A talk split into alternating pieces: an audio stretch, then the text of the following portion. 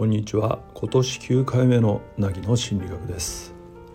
えー、今日の名古屋はあ昼過ぎぐらいから雨が降り始めましたがね、えー、非常に肌寒い感じです。さらに、えー、花粉も多く、うん、飛んでいるということでね、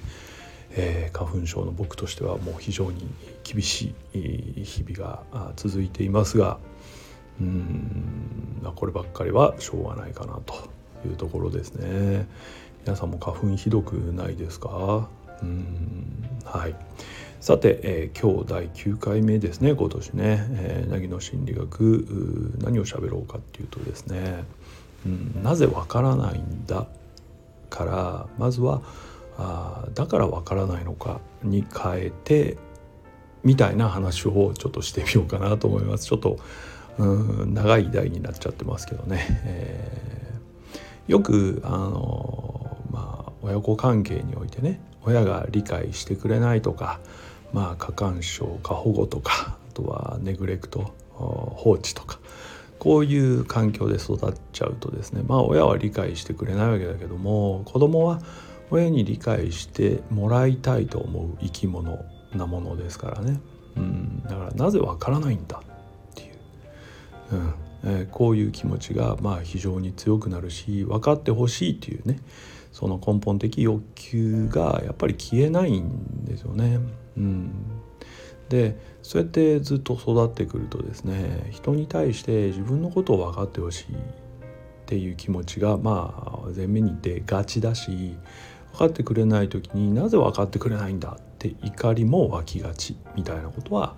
まあ本当に普通にいっぱいあるある状態なんですね。うん、でえーとまあ、基本的な考え方としてですねそういう、まあ、いわゆる執着みたいなものが起きてる状態からどう自分を切り離していくかみたいな研究ってまあ普通にあるんですけれどねまず必要なのはですね、えー、理性的に思考的に理解していくことということで、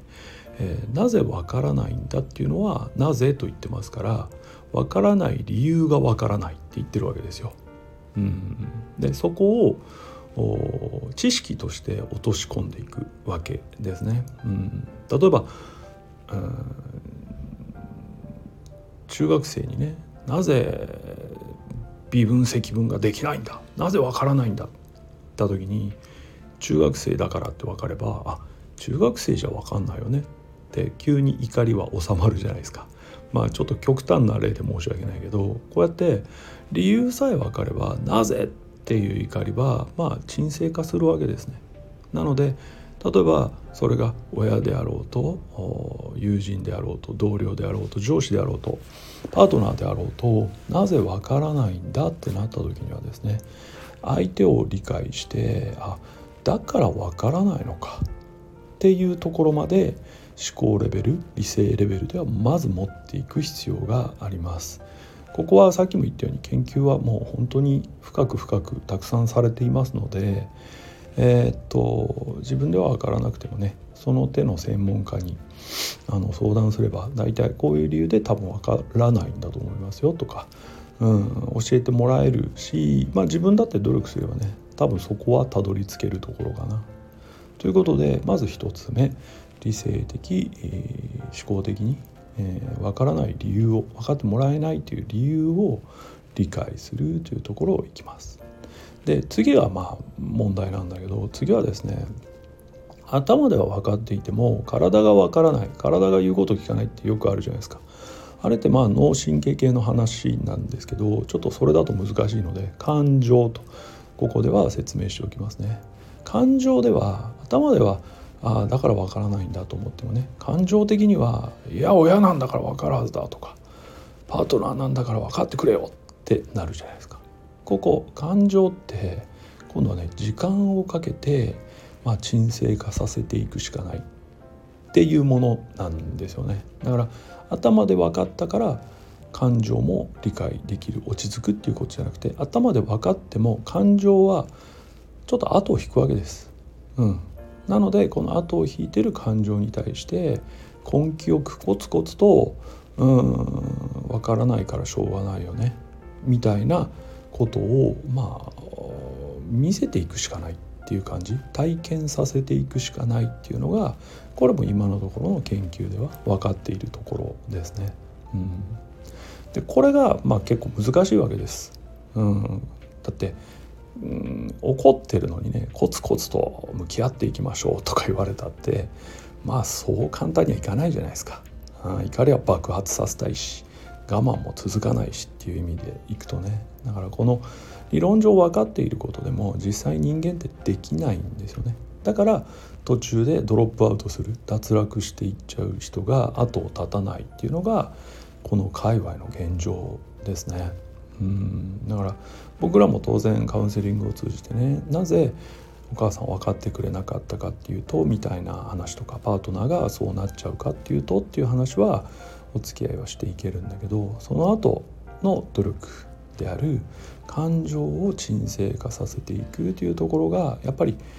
うん答えを急ぐっていうこともあってなかなかコツコツと向き合えなくてというところかなと思います。